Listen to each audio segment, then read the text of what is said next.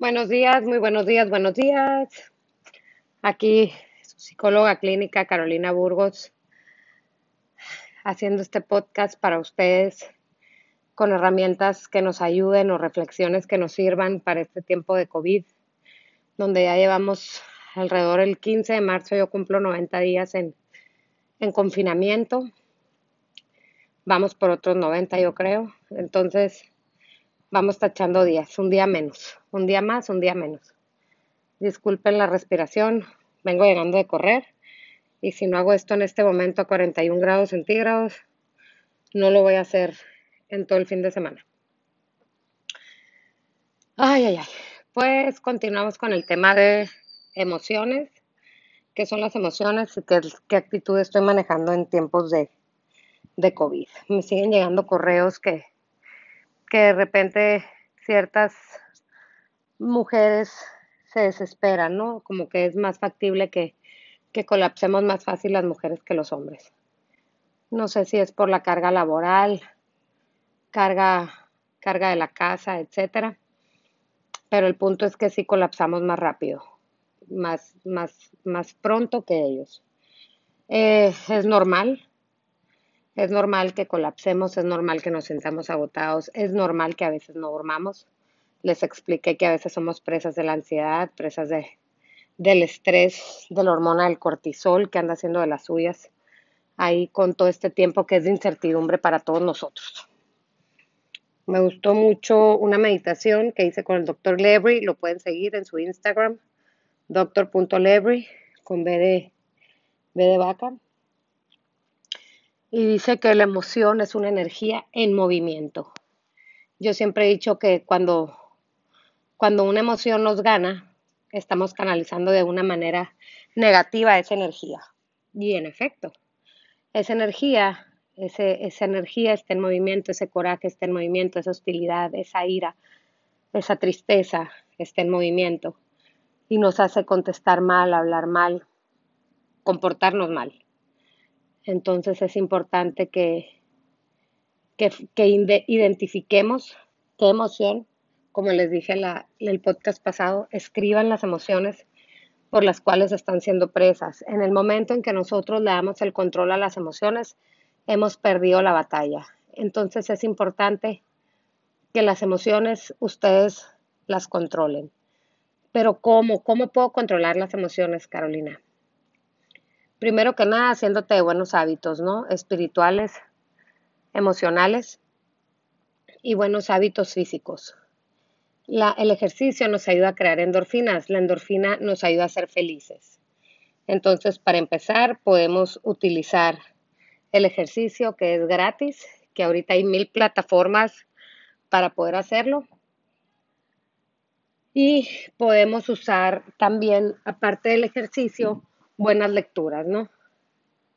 Buenas lecturas, hay que leer, hay que leer cosas positivas, de nada nos sirve estar leyendo sobre COVID, de nada nos sirve estar, las noticias no van a cambiar y las cifras van a aumentar, o sea, hasta que no llegue la vacuna, yo pienso, creo que esto ya llegó para quedarse a vivir con nosotros y tenemos que adaptarnos a estarnos constantemente lavándonos las manos, desinfectando el súper, quitándonos los zapatos antes de entrar a la casa, en lo personal, esas cosas yo ya las hacía por cuestiones personales, pero es importante que todos las hagamos por cuestiones de salud y salvaguardar la salud de los que viven en nuestro hogar, ¿no? Seguirle haciendo casos a las autoridades y no salir.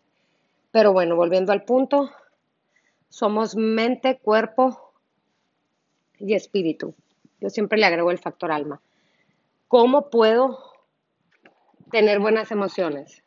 Decidiendo tener buenas emociones. El mismo camino del coraje te lleva al mismo camino de la felicidad. Ponte una sonrisa en la cara. El cerebro actúa a la tercera en lo positivo y a la primera en lo negativo.